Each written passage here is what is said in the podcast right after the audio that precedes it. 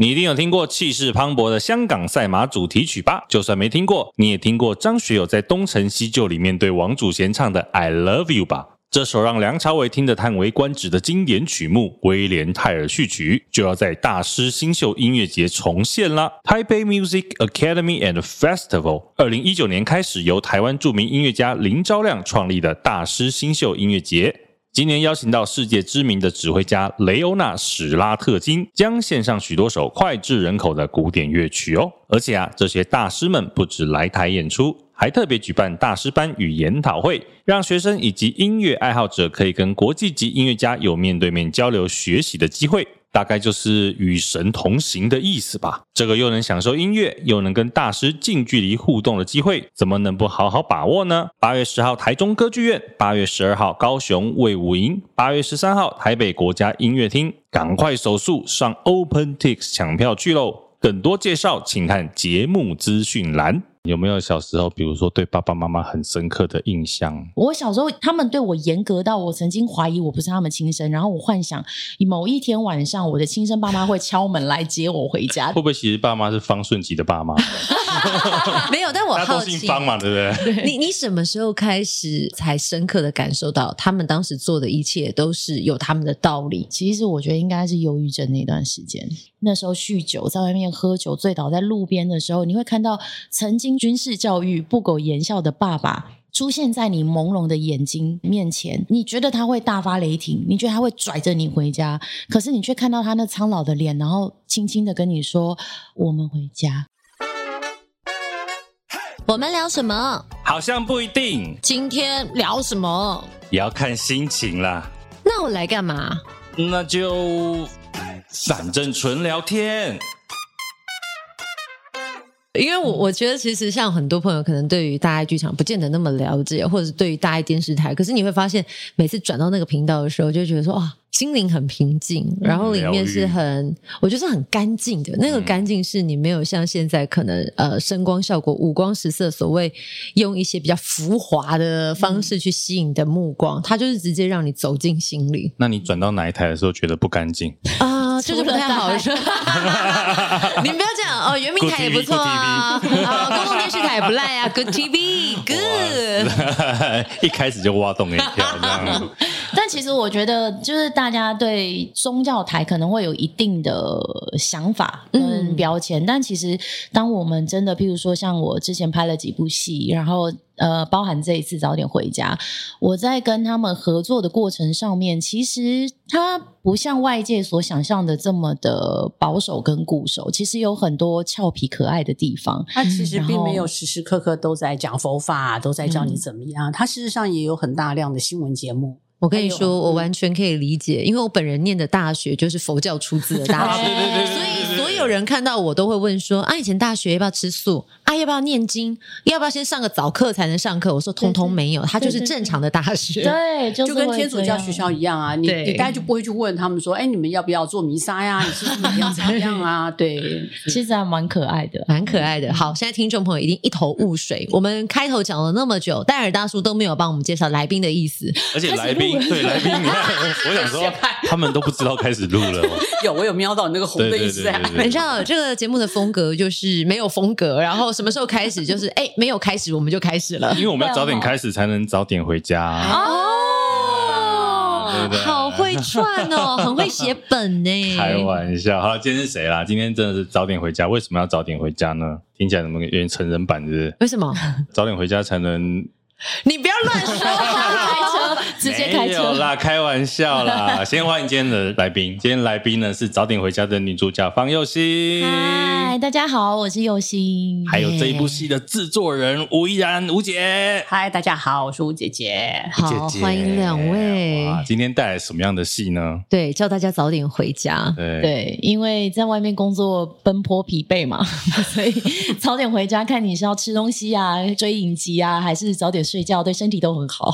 哎呦，我是负责歪楼的，对不对？歪楼的，所以制 制作人这时候吴姐就说：“哎，好好介绍这个剧里面在拍些什么，在讲些什么。”对，你要问他们这整个那个宣传过程跟制作过程最闹的就是我。真的吗？很很容易就是在前面他会再三的提醒自己说，哦，有些呃心路历程呢，我们就不要让吓坏听众或者是观众，我们就先不要讲。可是，一等到主持人有个开头的，他全部讲出来了。等一下，有哪些心路历程是会吓到听众或观众？譬如说在，在 我就讲了，反正那个他那个他们也没有剪掉，直接播出来。对啊，就譬如说他一开始呢就讲说，哦，那佳丽姐身为公众人物，哎，先跟大家介绍一下，早点回家呢，就是在讲佳丽姐林佳丽的故事。嗯，那她是一个表演人员，从舞台剧到电视圈这样，然后到后来进入慈济的这一一路上的心路历程跟曲折。金钟女配角。对对对，嗯、那吴姐呢就在讲说，她当初在访问佳丽姐，因为吴姐跟佳丽姐认识很久了，二十几年了。然后她第一句话就说：“你知道林佳丽有多难搞吗？”然后冷汗就开始冒，我想说。刚不是想说 先不要讲吗？难搞会吗？平常听他讲话很可爱，而且就是很俏皮。他的难搞在哪里呢？这要分两个部分来讲。我认识他是前十呃十年在剧场，嗯，那时候大家都还在剧场里面工作，他也不他也还没有进慈济，他也还没有开始演影视。那到后来的这十年，他在影视界发光发热，然后他因为演了大爱剧场，又刚好。在这个接触慈济的过程当中，跟他自己家里发生的一些事情有契合，所以他才一心就是决定要走进佛法的这个道路。但是呢，认识他的人都知道，他的难搞不是在对别人难搞，他是对自己很难搞，自我要求，要求高。他的那个金牛座的个性，就是我这样做会不会人家觉得我怎样？那我到底要不要那样？还是我不要这样啊？还是我怎么样？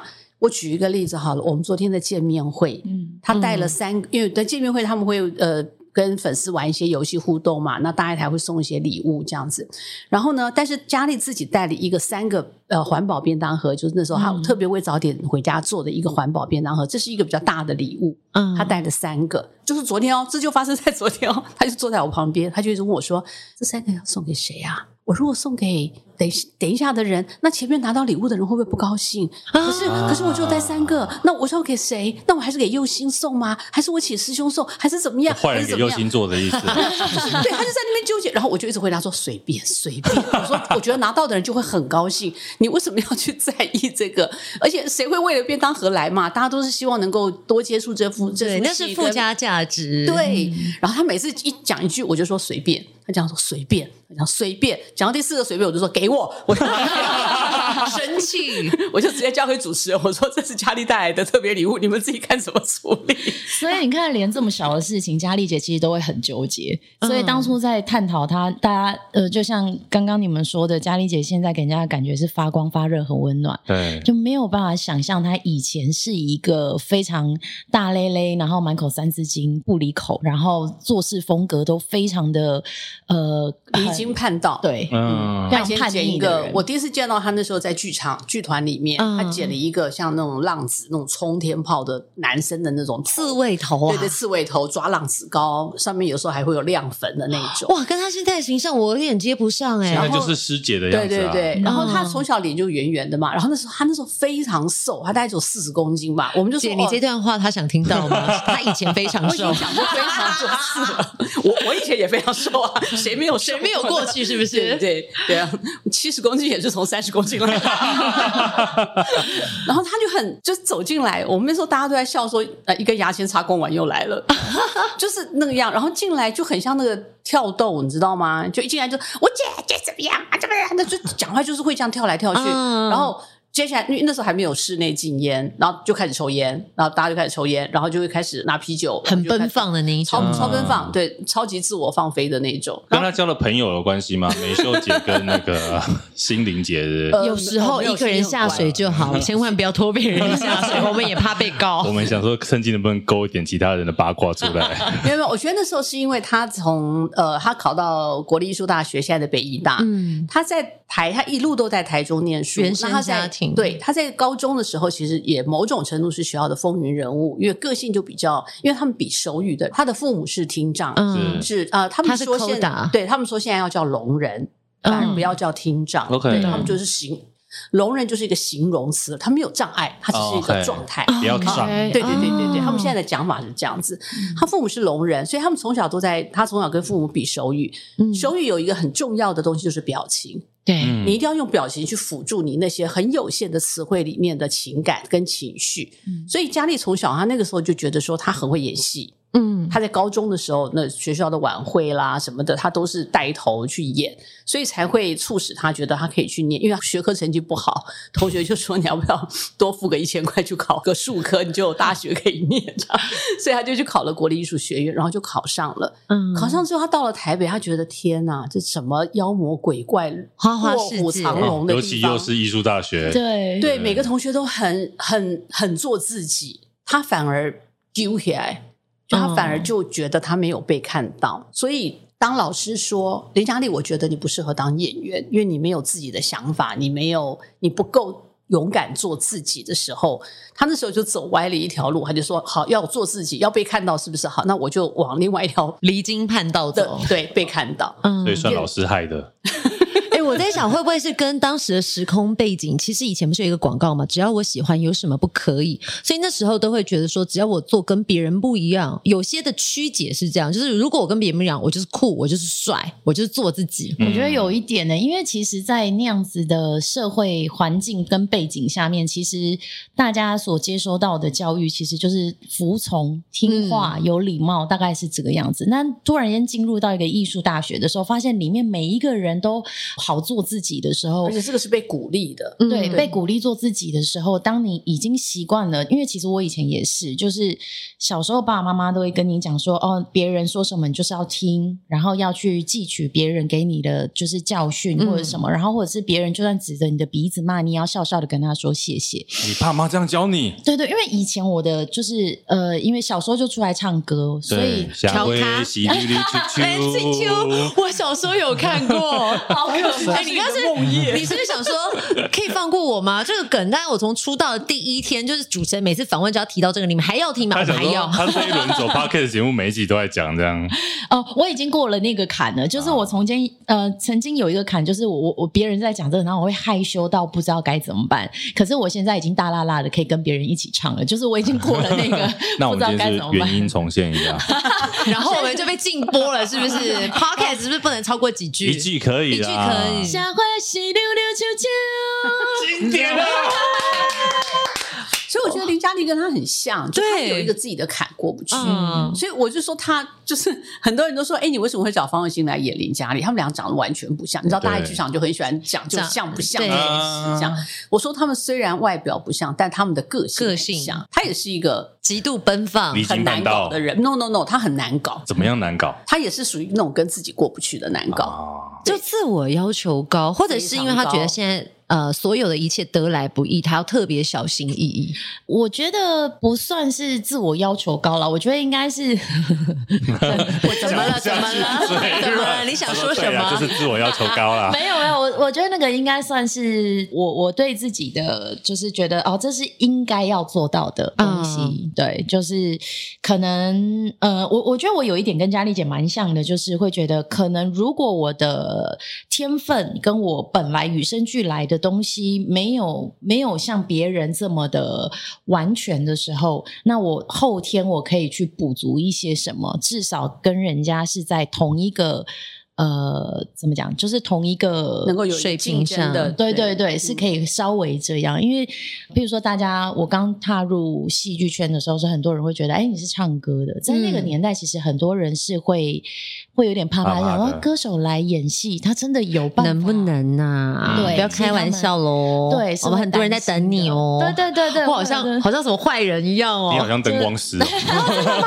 灯光师会说这种话？没有，就是那种剧组人员呢，是被规定。嘛，给你讲点东啊！这个我们在剧情当中也有，也有。林佳丽姐刚开始也是，因为她是一个剧场演员，对，所以她刚开始进去尹玉轩拍戏的时候，她不知道该怎么去面对那个 camera 演戏，对对对，然后又很干扰，又有轨道，又要配合摄影师，又要干什么，又要干什么，跟剧场完全不一样，完全不一样，情绪会断掉啊！他第一次演戏 NG 四十几次一个镜头，哇哇！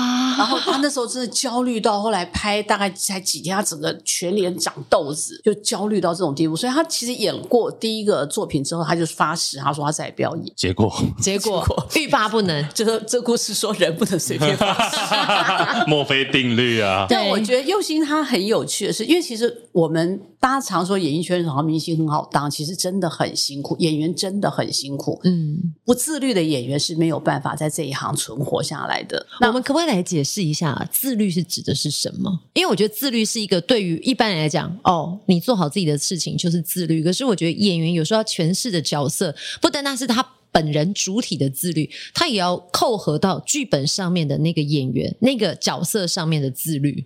所以我觉得他是有点多重的。我举个例子，因为我们都是所谓的打横拍，嗯、我们都是切，因为剧组一个移动是很可怕的，嗯、动辄几十人这样，所以我们都会尽量在这一个场景当中把属于这个场景的戏集中拍掉。可是拍掉的过程当中，它会有佳丽的高中时代，它会有佳丽的。呃，二十几岁的时候，他会有佳丽四十几岁的时候。那但是他又，我们有时候又必须配合配戏的演员，嗯，好，所以会有一些班表上就会变成说，我早上要拍高中，我下午要拍到我完全不同的心境。尤其佳丽这个很疯狂，她高中时候是这样，她大学时候是那样，然后进了实际又是一个完全不一样的样子，二十四个比例，高时装法。方佑兴一天要演这样的三个过程，哇！所以他如果没有办法事先把所有的那个准备好，准备好，不只是背台词，包括他一些语速，因为不同的年纪，嗯，他从林嘉丽高三一直演到大概四十五岁，差不多，对。哇，你现在都没有四十五岁，但是你要挑战到四十五岁的心境、角色、语速、整个思维。好险，佳丽姐到现在看起来也不像四十五岁。怎么更她 更辛苦的是说，就是因为佳丽姐到现在也不像，也很年轻，所以我们 并没有帮又欣在外表上，比如化老妆，我们没有完全没有做这个事情。所以其实外表上其实没有太大区别，他只有假发型不一样，发型对，他只有发型做的不一样。可是我要说的是说，他已经很早就设计好，比如说他在三十几岁。的时候，他在讲话，他的习惯动作是什么？嗯、然后到了四十几岁，当他接触到慈济之后，他会怎么笑？他变成抿嘴笑，以前是哈哈哈用大咧咧的笑。嗯、然后小时候就会，高中的时候就是会有一些比较幼稚的举动，跟阿嬷怎么塞奶，然后怎么样？跟阿嬷是丽英姐演的，跟丽英姐怎么塞奶？然后到她。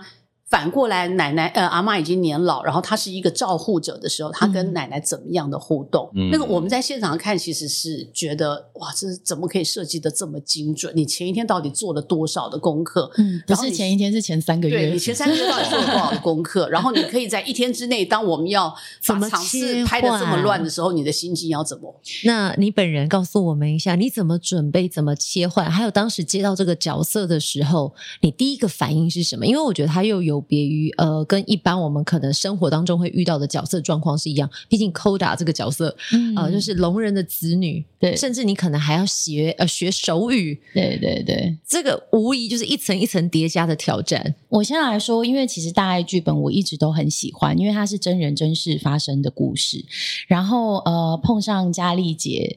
这个演艺人员，演艺人员的心路历程，其实转折真的是，我觉得，呃，如果没有在这个圈子的人，会比较难以体会的。嗯，所以刚好佳丽姐其实到现在来说，她还是一个非常年轻的，呃，年轻的女孩。嗯，所以。呃，我比较没有像以前我在做功课的方式，用年纪来切阶段。就像吴姐常常私底下开玩笑，她从一个张牙舞爪的，因为学手语的状态，嗯、所以她的肢体表情非常丰富。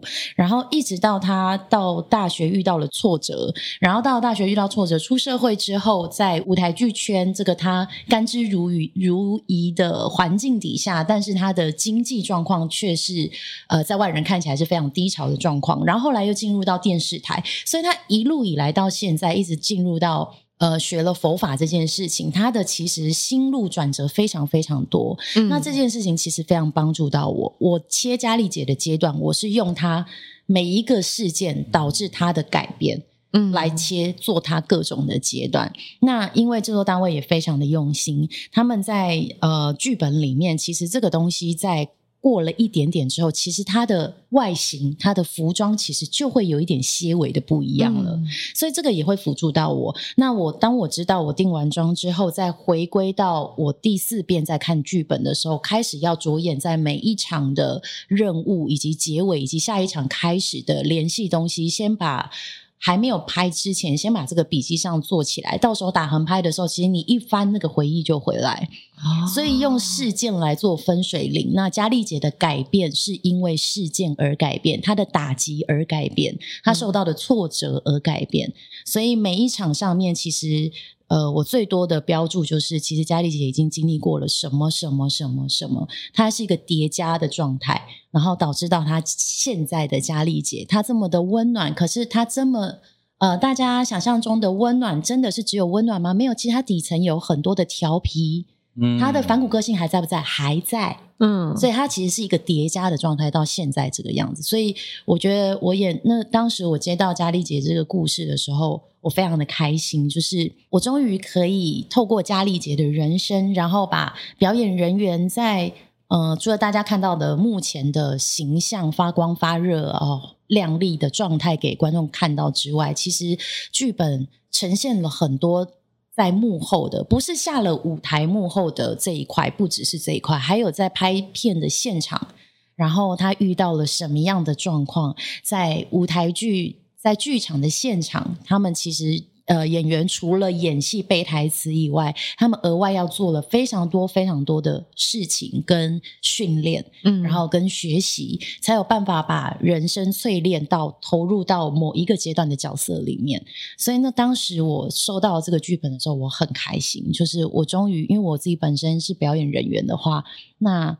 我是不是可以透过这样的东西，可以让观众窥视到更多光环底下退却之后，自己跟自己照镜子之后的那个纠结，跟这个演员在那个某一个阶段里面，他到底认不认识自己，或者是他到底想不想要寻找自己？但是对我来说，相对的压力也非常大，因为第一，如果我没有办法把佳丽姐这样的一个心路历程的任务。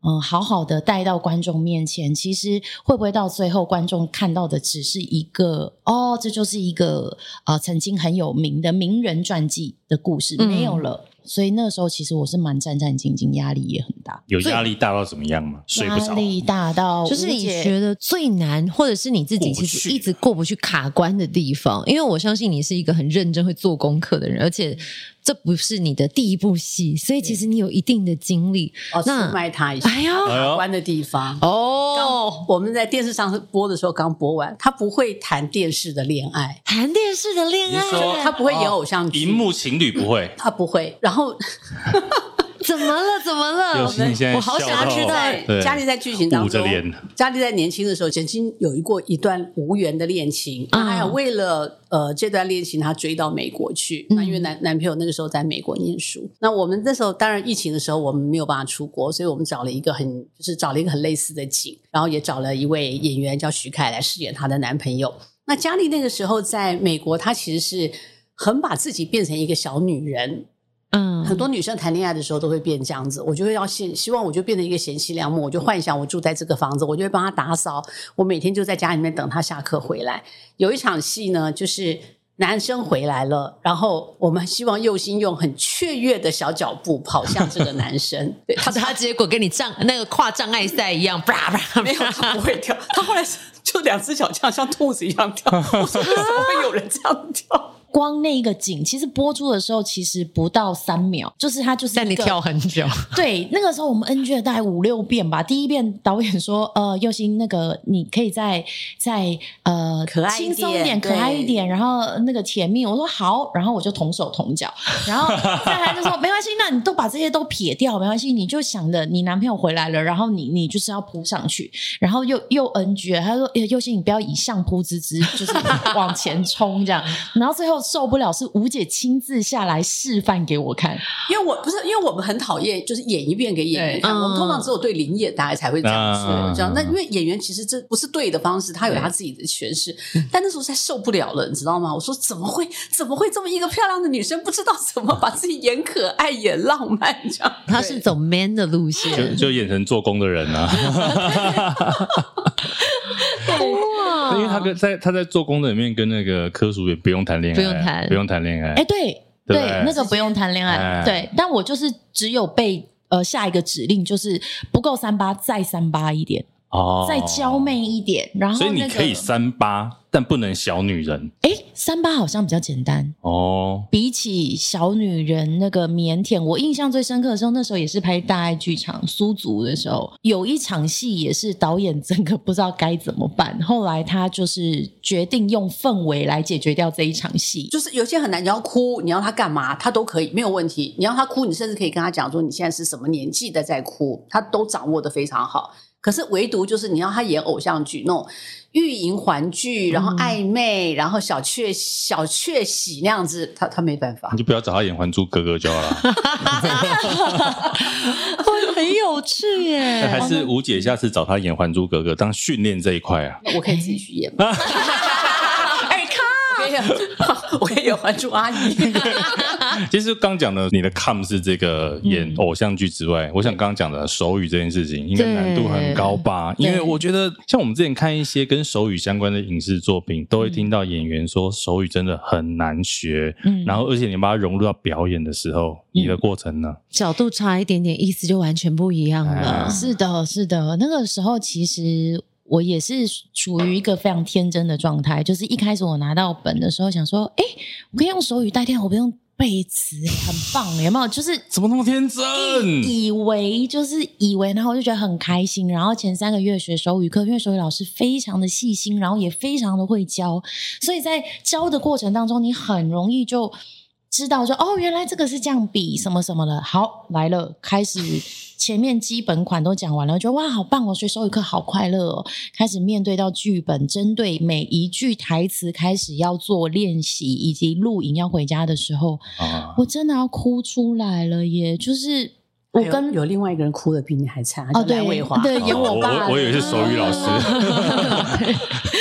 就是老师真的超级有耐心的，因为后来我会发现说，回去再看那个影片，反复反复在练习的时候，我都会觉得哇，我如果教的是这个学生，我真的会生气耶，讲几遍，然后就像刚刚刚刚你说的，就是他只要差一点点，差一点点，其实意思就完全不一样。嗯，然后呃，有的时候因为。呃，演员都会习惯会保留个百分之三十，留到现场去做排戏，跟现场的呃环境跟道具做互动，去感受。那这件事情在手语上就会极为困难。制作公司非常贴心的是，他有意识到这一点，所以我们现场真的有手语老师，嗯、而且这手语老师就是聋人。他全程、哦、全程全程跟，但是到现场，因为氛围或者是到了这一场，哎，其实我们上一场的那个状态有一些微改变，所以这一场可能会稍微活泼一点，多话一点。哦，讲话多话 OK，手手哇，所以我们就临时就是现场还好都有一个助教在，嗯。哦、可是我们不会加很大段，就比如说加一些碎词，嗯、然后老师就会现场教。对，那事实上整个剧组的拍摄，包括导演，我们也都在适应有手语这件事情，嗯、因为手语你一定要看到对方，对。这个沟通才成立。所以你就不能说有一个人生气把头转开，然后有另外一个人在背后对他说话，没有办法。那你要出卖丽英姐吗？怎么了？怎么了？有一场戏是因为丽英姐是她的外婆，嗯、然后她的妈妈是佳丽，呃，那个妈妈婉陈婉婷，陈婉婷是佳丽的妈妈，然后她是聋人，所以他们都是用手语交谈。有一场戏就是丽英姐要走到外面看，她说啊，天色黑了。然后你要不要赶快回去？所以，嗯、对，所以林英杰走去的时候，他就对着空气打。打手语就是说天好黑，你要不要快点回去？嗯，然后等我们就在那边喊卡，讲婉婷是看得到吗？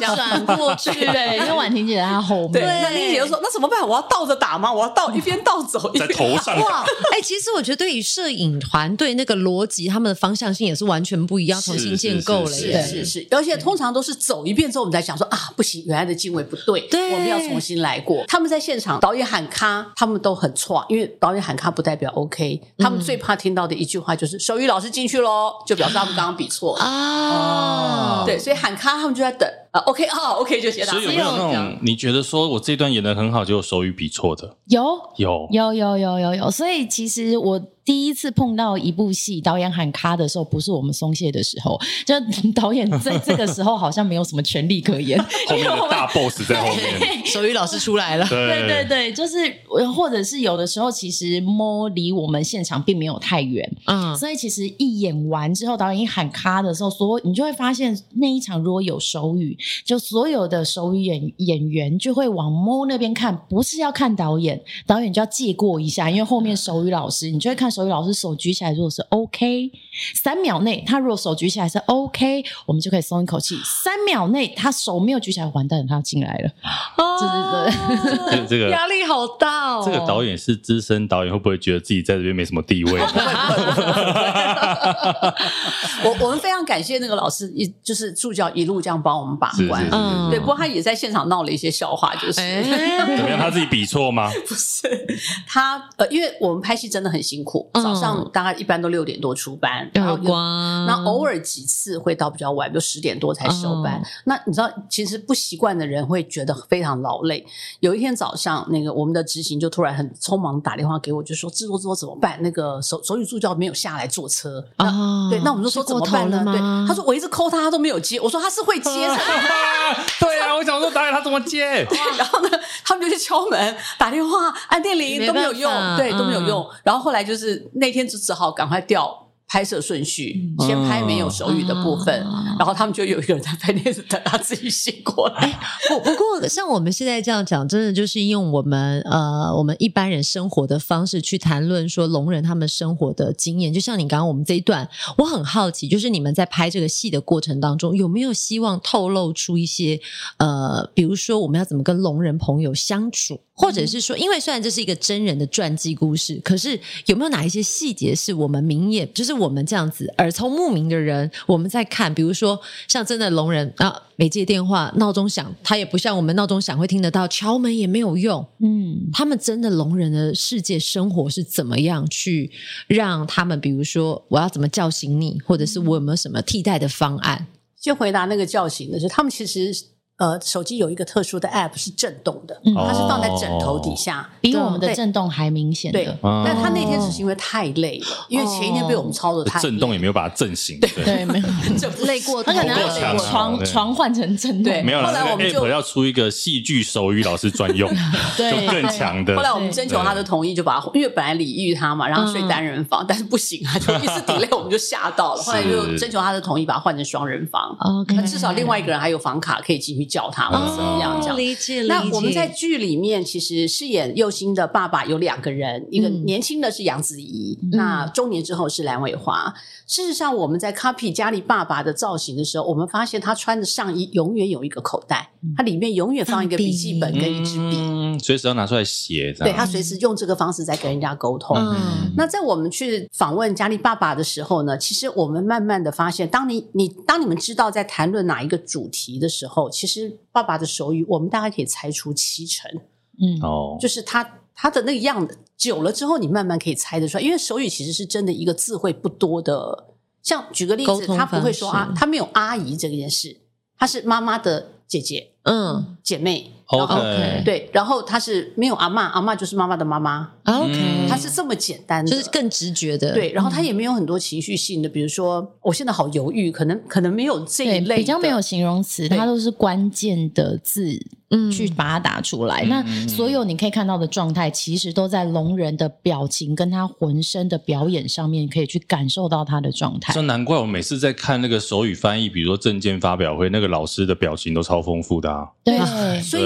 那几年，呃，疫情疫情。对他们的影响很大，对对对，对他们互相沟通的影响很大。那呃，还有就是，但现在当然更方便，他们就是用手机直接打字，用文字上面。佳丽爸爸来探班哦，跟大家聊得好开心。嗯他一下到灯光组，一下到摄影组。一下去收音组，反正他就是很开心，他就是个好活泼、好活泼，然后就一直跟手语跟人家聊天，然后比来比去，然后大家因为我们也看，就是工作人员也在看手语的戏嘛，就是看他们演戏，其实多多少少就乱比白通啦，就是大家就开始 胡乱跟爸爸聊天，感觉跟喝醉酒的时候聊天很像呢，或者是喝醉之后呢，那个。语言特别流利，讲英文的，本来英文都不行的都可以。然后我就打开心房吧，就是学习不一样的沟通模式。对啊，不过讲回这个这部戏的主题好了，因为我觉得为什么早点回家？我们家对讲的是林嘉丽嘉丽姐的故事，可是为什么是早点回家？家我们代表的是一个意象，就是呃，它到底是不是具体的一个房子？嗯啊，这这个不见得是一个具体的房子。那当然，这个故事是从家里小时候，他因为呃父母都是聋人，所以当妈他很早就被家族们决定，他要被外公外婆带大，因为他们很怕他在聋人的父母带领之下会影响他说话跟学习说话的能力。嗯，所以他一直就有两个家，外公外婆住在清水，清水然后爸爸妈妈住在大甲，他就在两边来回。嗯那所以他到高中住校的时候，他就一直有一个卡，他觉得两边都不是他的家。他当然喜欢待在阿公阿妈家，因为很正常嘛，有沟通，然后家里有不时都有很热的饭菜，然后有电视声，有聊天声，有阿公在聊天什么的。嗯可是他回到大家就是个安安静静的家，而且聋人因为他们听不到，所以他们做事情就比较粗手粗脚。啊，比如说，他们关门就会砰很大声，然后放东西就会咣，然后爸爸妈妈有时候又会也会因为意见不合会吵架，他们吵架也会不自觉会发出一些噪音，声音因为他们自己听不到。对，所以这一切对小小的嘉丽来讲的话，他会觉得这是一个很恐怖跟陌生的地方，所以他从以前就，可是大家又都告诉他这才是你家，那只是阿妈家，所以我觉得他小时候就一直很 confused 这个事情。然后到后来他到了台北，然后台北他在台北当然活得很快乐，如鱼得水，可是那也不是他的家。嗯，然后我觉得他一直游走在不同的地方，甚至常常会放假要回家，他都还要问：哦，我到底是要回哪个家？我要回阿妈家，还是我要回妈妈家？嗯，那我觉得他一个心一直在一个漂流的状态。那这个是实体的家的部分。那还有一个就是我们讲心灵的家，就是佳丽其实一路也在找寻自己。嗯求学时代的自我肯定，在剧场饿得要死，但还是坚持要做啊！还不好不容易到了影视，大家以为她要当女明星了，可是她其实又遭到很大的挫败。嗯，那到后面，事实上她得了金钟奖之后，她还是有一阵很迷惘，嗯就是是不是我这样就算功成名就？也没有啊，我工作也没有比较多啊，赚的钱也没有比较大，可是我又有一个这样子的光环在那边，嗯所以一直到面临到妈妈的呃家庭的变故，然后她在呃借由佛法这边找到所谓心灵的平静，我们就说，嗯那那个时候他的自己的说法就是，我现在处处可为家，嗯，就是自在了，他自在了，找到一个家了。对。那佑星呢？你在演这个角色，对不对？我相信这个过程当中，除了刚刚嘉丽姐你说这个角色的转换之外，还有他对家的想法，各个阶段。嗯、那你呢？你有回馈到你自己身上有什么样的启发吗？一直以来，我的个性也是比较是属于流浪型的性格，嗯，就是四海为家，只要心安自在，就哪里都可以家。嗯、但是我后来可能是随着年纪的增长吧，我会觉得突然间会有一种。呃，这个归属感跟以前那个自由的那个漂泊的那个四海为家的感觉，好像有一点不一样。可能有的人会觉得它是一个框架跟束缚，可是可能我可能来到了即将要面临四十岁的年纪来说，我觉得那个感觉上比较像是一个安定跟归属感。你有什么时候是特别，比如说拍戏的过程，或者是你演艺生涯也好，嗯，特别想要回家的时候吗？因为以前我一直到大学之前，我基本上三餐除了学校哦，我我最有趣的是，我高中有一段时间还是我妈带便当的，哇所以其实对，所以其实到大学之前，我基本上都是吃家里面的食物，我很少外食，嗯，一直到大学之后，你就你知道人叛逆嘛？哇，你原来发现，我原来麦当劳这么好吃啊！原来东西会这么好吃啊！欸、我以为你小时候开始可能参加比赛啊、唱歌，那有些时候有演出，你应该都吃外面很多，结果没想到你都吃便当啊！高中高中还是妈妈带便当，这很不容易耶。对，就是妈妈很不容易。可是小时候不会想这件事情，嗯、你会觉得这一些都是非常理所当然的事情。哦，一到一到了大学，跟脱缰野马一样，什么食物都去尝试，然后就觉得哇，原来这东西这么好吃。其实家里都忘记放盐呢，家清淡。对，这里是不是没有油啊？就是类似这一种。嗯，但是后来我开始进入了拍戏的生活的时候，拍戏往往一档戏你可能要在外地待个两个月、三个月不等，你才有办法回家。嗯，那我印象很深刻的是有一次我好像在高雄拍，那个时候因为我们家我妈妈过呃那个叫什么端午节会包粽子，嗯元呃元宵节会包汤圆。哇，类似像这种，好传统哦。幸好没有讲反啊。对，吓死我，吓我一跳。就是妈妈真的是一个很传统的人，那她又是客家人，嗯，所以我们小时候都很吃很习惯那个龟掌，嗯，对那一种，或者是客家汤圆，嗯、好吃，对的这一种，然后麻吉这一种，那一小时候都吃很习惯，你都会觉得这个都是很正常，很正常，理所当然。一直到我在外面拍戏的时候，有一次中秋节。我想说，哎，不是中端午节。哦，真的讲错了，真的讲错了。有一次中，有一次中秋节吃粽子的时候，没有，都是团圆的时刻，对，团圆的时刻。然后我那个时候其实还没有意识到，就大家剧组也会买买粽子来吃。嗯，我再怎么吃，再怎么找，或者是我自己去店家找，我就是买不到客家龟掌。嗯，一直吃不到，可是那个身体的习惯，我搞不清楚是心理的依赖惯性还是生理的习惯。我就是吃不到，就觉得我好像没有过到节。嗯、然后那一天晚上收工回家，大概凌晨两点，我妈传了一张她自己包的龟掌蒸好的，我不夸张，我不知道为什么那天我哭了，吓到，而且我是哭到自己吓到，我说我到底到底在哭什么？啜泣的那一种大爆哭，对，就想说我只不过没有吃到而已，这有什么好？好好好哭的，嗯，然后从那几次之后，我开始意识到，原来我会眷恋家里的味道这件事情。嗯，然后以前我们回嘉义的时候，因为嘉义出产那个茶油，嗯，然后以前大家都会用那个茶油雕米刷，对，油米刷，对，大家油米刷。我每后来都会变成我自己的惯性，我只要杀青回到家的第一餐，我都会如我妈妈先去煮。得亚油米刷给我吃。哎，那如果不买一罐德亚油带去剧组呢？你可以不要那么不浪漫吗？完全不一样。现在宅配很方便啊。对，而且最好笑是我每次回到家就进我妈房间说：“妈，我要吃得亚油米刷。”然后我妈就会踢我爸说：“拎囝啊，要吃得亚油米刷。”然后我爸就会回我妈说：“姨爱夹阿母的得亚油米刷。”我跟你讲，在家的感觉跟你自己去买一罐茶油来做面线是不一样。你在家就是享受呃那种当小。小女儿的感觉，耍赖的感觉，当个可以躺在床上当废人的感觉。可是那个是一种对家里的依赖。你回到好像婴儿时期，你不是什么事情都不会，但你就是希望自己能够全然的放手，让你爱的人为你。做这些事情，你知道那个是一个被保护或者是被享受的那种宠爱感。对，而且我发现真的好像要到某一种年纪才会开始想要去做这件事情。以前我不知道大家有没有相同的经验，以前只要听到妈妈把门打开要叫你起床的时候，你都会气到一个不行，敲门。啊、对，或者是我已经放假了，你可不可以让我睡到自然醒？类似像这种。嗯、可是诶过了三十五岁以后，你有多希望躺到？就算你已经起来了，你还是故意躺在床上，你就会想说：“妈打开门说，啊，你是要睡到什么时候？哈，我要睡到你来叫我。”对，就是会有这个。是女生会这样而已吗？我不晓得，有可能是女儿喜欢跟妈妈撒娇的方式。像我就不会啊。你看看你们儿子多无情，好不好？搞不好妈妈爸爸就在等待你们做一下这样子撒娇的举动。会不会是给我两巴掌呢？撒什么娇？也是有可能的。对不起，我误判情势。怎么可能？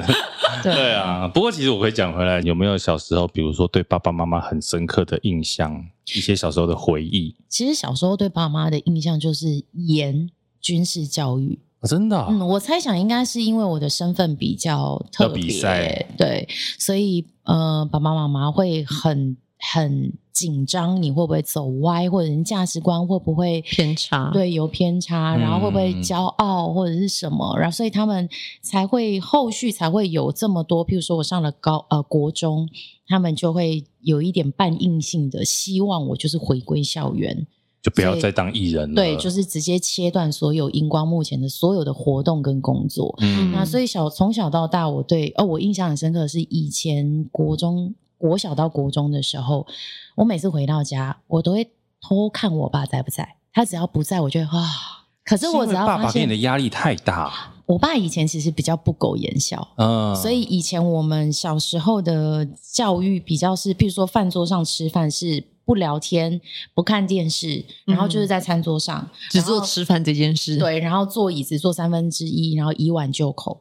类似像这一种，你当兵啊，就是类似像这样。而且小时候不知道哇，好严格哦。比较是这一种。然后小时候妈妈，你对妈妈就是，她只要用那个牛眼看，你就知道事情大条。妈妈眼睛这么大，铜铃眼。对，类似像这一种。所以小时候对其实对爸爸妈妈的印象就是，哦，你好严格，我到底是不是你亲生的？我小时候他们对我严格到我曾经怀疑我不是他们亲生，然后我幻想某一天晚上我的亲生爸妈会敲门来接我回家，就类似像这样。心小剧场也是蛮多的。想说，对，会不会会不会其实爸妈是方顺吉的爸妈？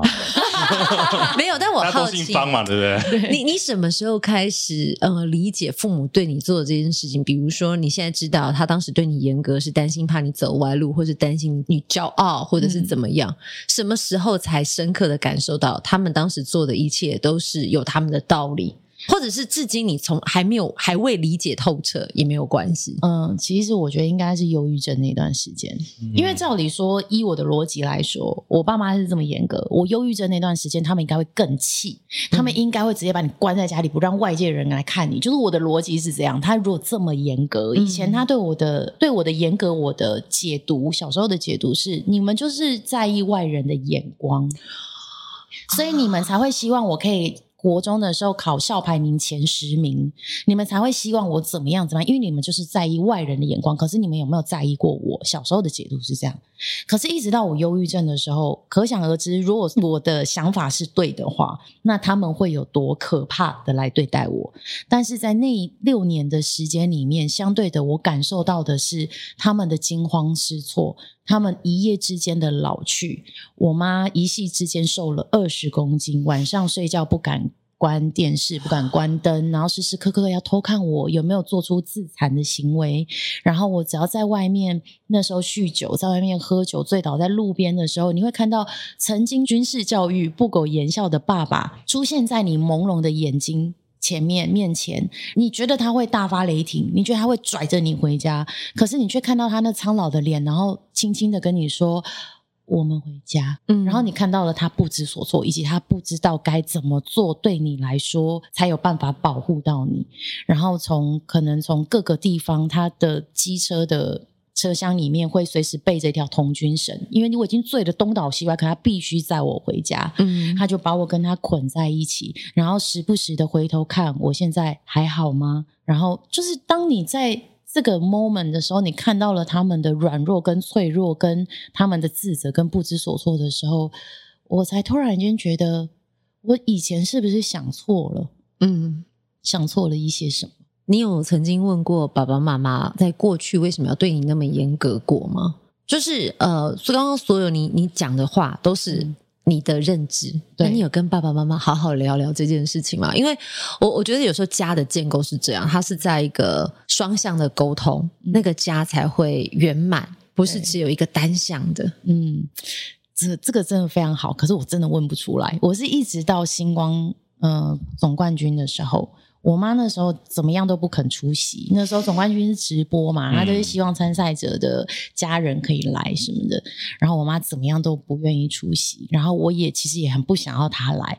然后反正呢，最后她来了，她来了，她在节目上讲了一句话，说：“谢谢星光把我的女儿找回来了。”然后。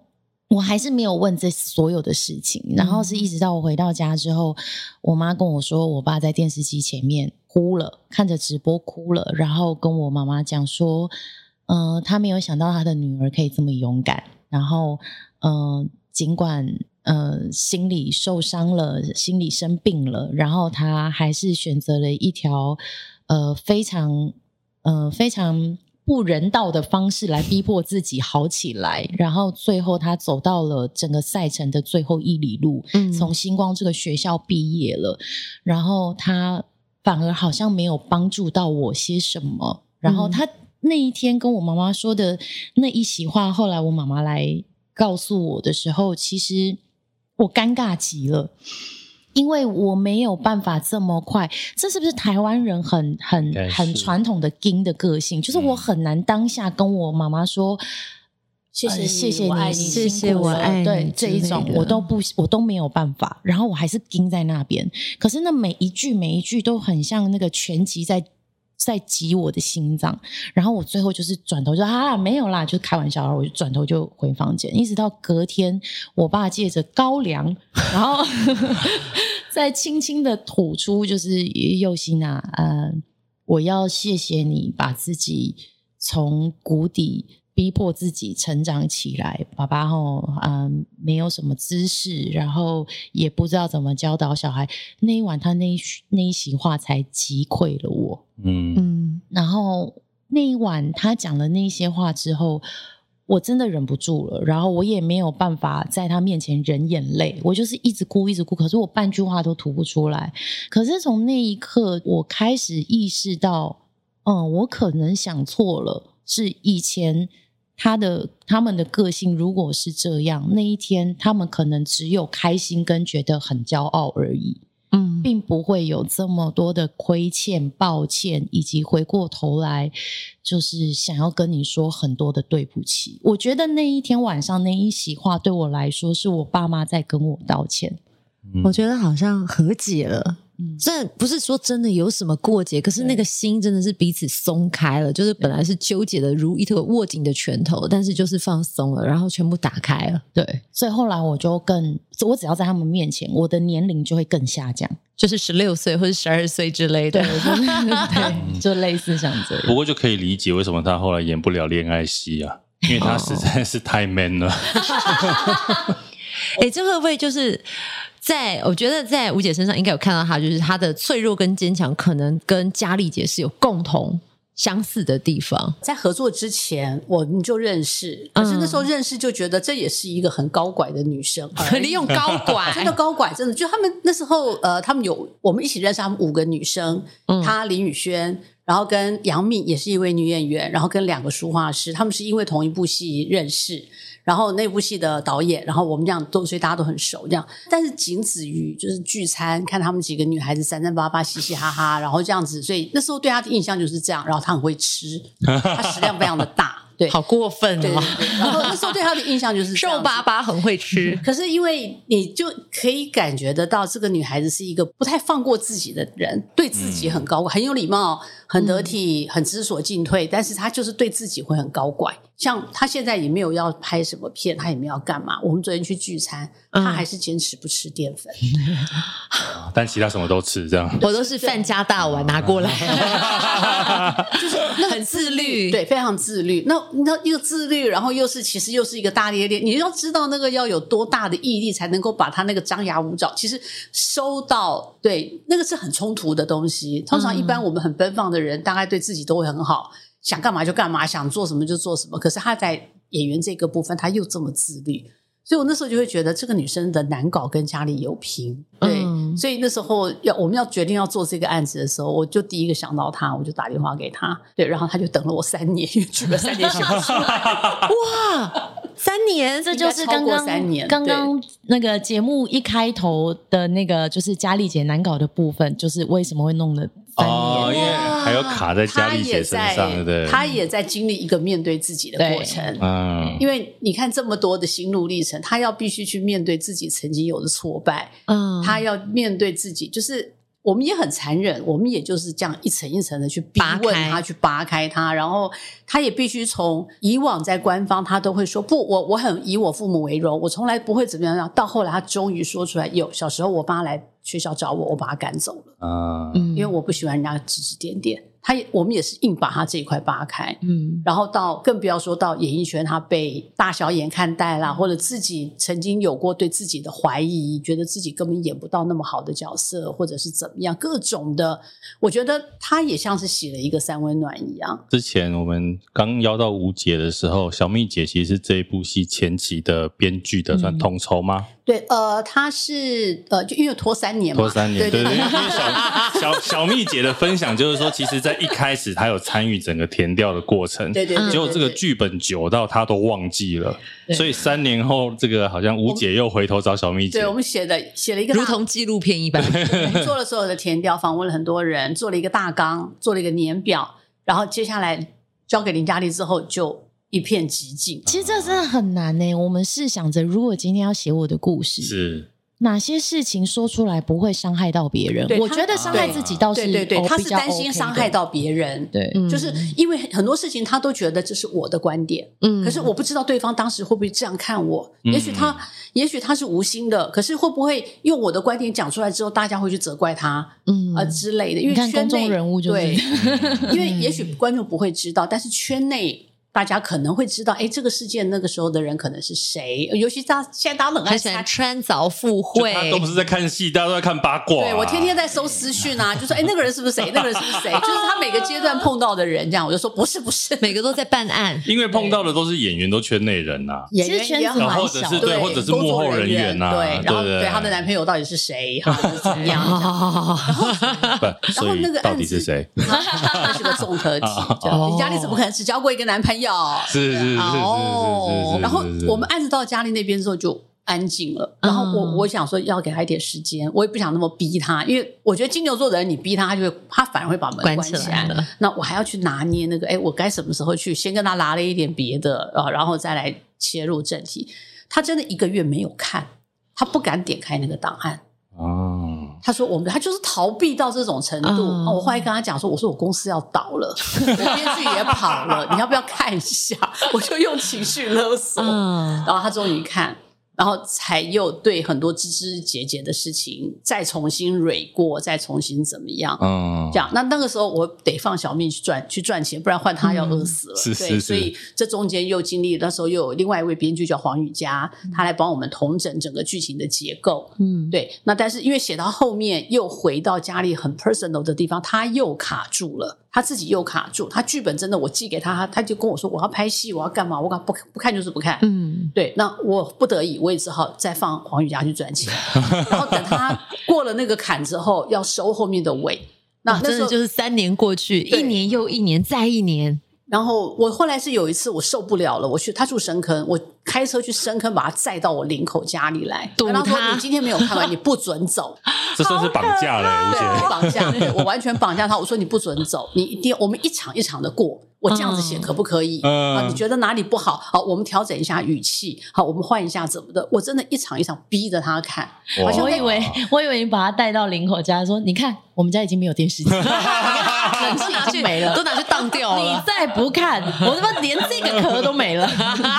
对，然后他终于看完了。然后看完以后才啊、那就只好赶快跟小蜜再再来把这个戏做一个好的收尾，嗯，这样子。所以、嗯、这过程真的是历尽千辛万苦。对，这个这个戏三年，差点跟他连朋友都做不了，这样严重，但。他自己内心到现在，呃，整个剧这样拍完，他自己有没有最呃，比如说最感动，或者是说他最在意的一个希望透过这个剧能够发散出来的讯息？我觉得某些程度，他把这个作品定义为这是以林嘉丽的故事为灵感来源的一出戏。嗯嗯，因为戏剧其实永远不可能真实的呈现人生嘛，人生有多少是没有道理的事情。我就是这一刻突然像被雷打到一样，我想到我要去考戏剧系。但是我们在剧情里面，我们不可能这样。剧情观众要看的是前因后果。对。但人人生有多少的巧合，有多少的神来一笔，有多少的莫名其妙？他为什么突然就做了这个决定？他为什么就要这样？他为什么就要那样？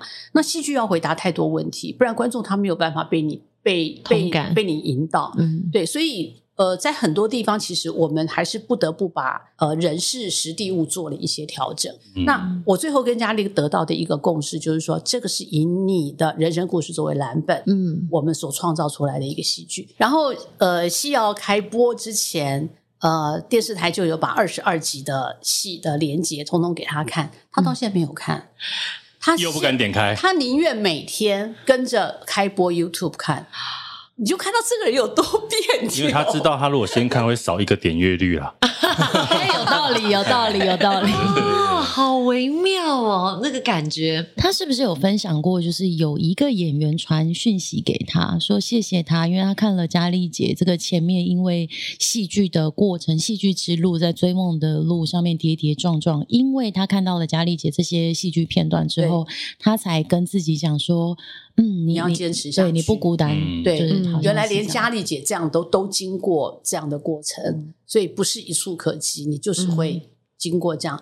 昨天见面会，我们昨天办了一个见面会。其实，呃，大家当然都会说啊，我很喜欢倪嘉丽，我怎么样？很多观众的反应。嗯、但是有一个观众他跑来跟我讲，其实我听得非常的感动。他说看了，因为我们昨天主要的参加的演员都是林嘉丽大学的这一批演员，嗯、我们也找了几乎都是有剧场演员背景的演员来诠释这一段过程。那昨天他们在台上就玩一些即兴题、表演题，玩得很疯，这样。那那个观众他在会后跑来跟我讲，他说。看了这一段之后，他觉得他要换另外一个眼光，回去看看他的儿子到底在发什么神经。就是他原本觉得他的小孩子只是在发神经，可是他现在感觉好像不止表面上看到这样子。他想回去多了解一下他的孩子为什么会这么跟人家不一样，为什么看起来神理神经的，然后为什么好像对很多事情很执着。嗯，那我其实听了我也很感动。嗯就至少我们可以让大家看到，因为我们自己是剧场或者是影剧圈出身的人，其实背后有太多不为人知的辛苦。如果能够让大家稍稍有一点意识到的话，我觉得其实我觉得就就很开心了。而且搞不好可以带动很多的爸爸妈妈回头去看看自己的小孩，跟孩子对话，理解跟孩子的对话。对，对，对，对，因为其实我刚刚在听这一段，包括又欣前面的故事啦，我觉得就是从嘉丽姐这个故事，然后又欣自己。甚至刚刚吴姐分享这个故事，我觉得最后可以让又欣来讲一下，就是说，因为你自己经历过这些事情之后，假设今天有些听众他跟家里的父母还有一些隔阂的话，嗯，怎么样去打破这个隔阂？这有点难诶，因为其实每个爸妈的个性都差很多，嗯，那我觉得好像还是得稍微对症下药。但是有有一件事情，其实我一直相信到现在，在你心目中再怎么难搞的爸妈。嗯，其实他们越难搞的爸妈，是否他们内心是有一个很脆弱的一块门没有被打开？他自己可能上锁了非常多层，嗯、但是只要你了解他的个性，用他可以接受的方式，调调皮皮的。慢慢慢慢的解锁，会不会其实你妈你会发现你的爸爸妈妈其实个性跟你非常像啊！如果你愿意一层一层一层一层剥开我的心事，是是好，洋葱帮我下音乐。其实我因为我现在自己是妈妈，我我就在想说，我希望我的小孩子是什么样子，或者是我曾经是什么样的小孩，我必须要说，小孩就是真实反射你的样子。对，所以像在我们家，我的家庭环境来讲，我们家很。喜欢用冲撞的方式来跟对方沟通，嗯、可是你会觉得冲撞好像不好，对不对？因为我们会觉得说，小孩子怎么可以跟大人顶嘴？小孩子怎么可以跟大人吵架、讨价还价？可是后来我发现，我们必须要打破一个很传统的观念，就是小朋友是有耳朵没有嘴巴。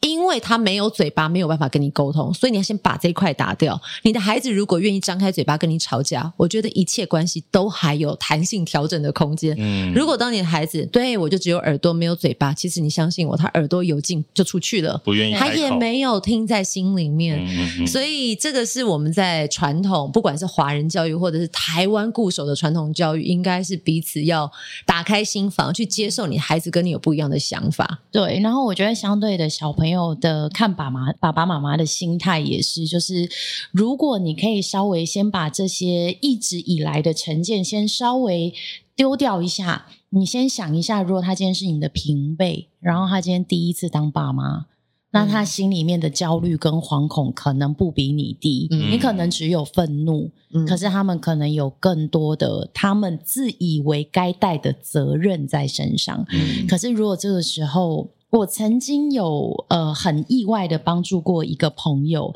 他跟他妈妈是不讲话的，然后他对他妈妈的印象就是他觉得他妈妈就视钱如命，然后看到他，因为他也是在剧场工作，嗯。所以他妈妈看到他，就是你这样子就赚不到钱，你一天到晚到底在忙什么？然后你都几岁了？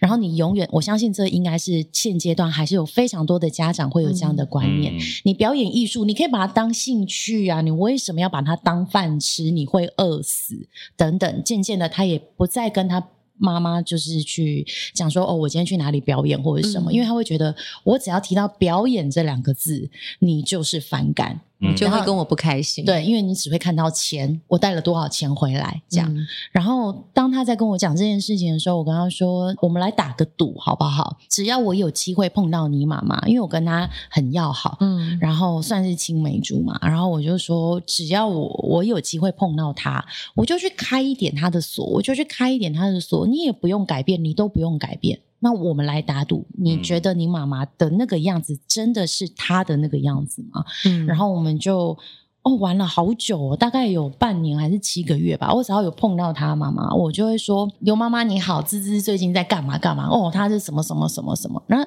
妈妈通常面对到外人都会一定会再怎么样都挤两句跟你聊嘛。嗯，开始越聊越深入，越聊越深入。然后只要一碰到她，她就会。从一开始我主动讲这件事情，到后来变成他妈妈看到我的时候说：“啊，芝芝最近在干嘛？”哈，他也很想知道女儿在干嘛。然后我就说：“哦，他就是最近在干嘛？”我跟你讲，我说：“哦，我也好像一个礼拜没跟他联络到了呢。嗯”就是会开始这样子用，就是沟通完之后，一直到后来，他跟我讲说，某一天他妈妈突然间主动问他一句话说：“你会不会太累啊？”嗯啊，如果你真的太累的话，你回家来，我后天我会卤炖炖卤肉，然后回家来吃。他说他长了快，他跟我一样年纪，大概三三十八岁。他说他是三十八年来第一次收到他妈妈这样子的心平气和的，而且不再问钱以，就是问钱以外的事情。第一次吃到卤肉，对不对？然后对，第一次感受到妈妈在问他的身体。嗯，我觉得是又欣打开了妈妈其他的开关，是真的。是，可是像我以前也会很纠结，说，哎，家中的长辈常问说，啊，你们一个月赚多少钱啊？怎么都没有拿钱回家？你也会觉得视钱如命，或者是说我小时候养你的时候，把你送补习班，或者是做什么什么，花了多少钱？其实我们以前都会用一种很不以为然，就觉得说。嗯你们大人都在谈钱，嗯，可是后来我发现，在长辈的世界里，钱代表安全感，钱是他关心你的方式，钱是他担心你的方式，所以他没有找到更好的沟通语言来的时候，他就是钱钱钱，你赚了多少啊？你这个月有没有给我钱？因为我看过一个报道，就曾经有人就是呃，有妈妈。总是跟儿子要说，你每个月要给我多少孝亲费？比如说三万块，你就要给我一万五，那其实就已经拿掉一半了。所以儿子都很怨怼，因为觉得妈妈怎么这样，把我每个月所赚都拿走一半掉。后来妈妈因病过世，他有一本账本，一万五通通没有花，累积的钱都在那里，因为他担心他的儿子挥霍掉。嗯，对。所以，所以我觉得有时候，我觉得这种话真的是我们现在可能要三十岁以后、四十岁以后、五十岁以后才能感受到。因为我我自己可能从小开始打工的时候，我我因为我阿嬷带大，我阿嬷也是跟我说：“啊，你几各位好，碳板被抠，你好，我要被钱抠。”我想说，我卡在那个泡沫红茶店摇泡沫红茶，站的半死，然后你一跟我拿就要拿八千。可是后来我发现，嗯、阿嬷真的就是一样，如同我看到那个新闻。他把钱放在柜子里面，偷偷帮你存起来。对，然后就包括我我奶奶，她在前几年过世，我就在那个抽屉里面一拉开一叠钞票，她都没有花。但是她她三不五时也是会跟家中的子女啊，或者是孙子辈说：“林龙伯和我几啊？林大概探几大概五几啊？林龙伯。”优好大郎，孝顺大人，嗯，你以为他真的爱钱吗？没有，他是担心你们这些年轻人把钱花掉。对，真的，这这句话，这番话真的超有道理的。为什么？因为我那个朋友啊，嗯，他那个时候卡费就是卡债欠了十十几万的时候，他回去跟他妈妈说，就是那那一段时间，他妈妈是完全不接他，说你自己想办法去解决这件事情。嗯，所以他妈妈，他对他妈妈印象是这样。哦，有趣喽。事到如今，他也要结婚了，所以他们在呃，也是在林口靠近桃园看了一间房子，他们很想买，两夫妻非常想买，他不知道怎么开口的时候，他妈妈传讯息说头期款我有，嗯。哦所以，这个这个回过头来去想说，就像就是如同刚刚你们说的，就是钱对长辈来说，真的是对子女的担心跟安全感，真的可能不见得是小朋友想象中的事情，不是我们想到的势力啊、利益上面，他是把他的关心变成爱，但是只会找到这个媒介。他不能叫孝亲费啦，那是妈妈帮你把这笔钱保护好，所以叫保护费。有没有听到这里？他很想回家，对不对？我想很。对，因为我我后来给我妈钱，我都说，哎、欸，这个月保护费给你哦。妈妈变成维士，对不对？对对对对对对。好了，其实今天我觉得聊了很多家的东西，嗯、所以这个心暖暖的。对，听完这一集呢，赶快打开电视或者是打开 YouTube，对不对？其实现在这个大爱剧场的早点回家，礼拜一到礼拜五晚上的八点已经在大爱电视播映中。嗯、然后大爱剧场的官方 YouTube 也有哦，啊，是跟这个电视同步在上架。对，而且会一直留着。哎，一直留着。所以如果没有办法每天收看的话，其实也可以用追剧的方式。我们总共二十二集，啊、其实一个周末就可以追完了。OK，好太好了。大爱剧场早点回家。今天谢谢又欣，还有谢谢吴姐，谢谢谢谢两位，拜拜，拜拜。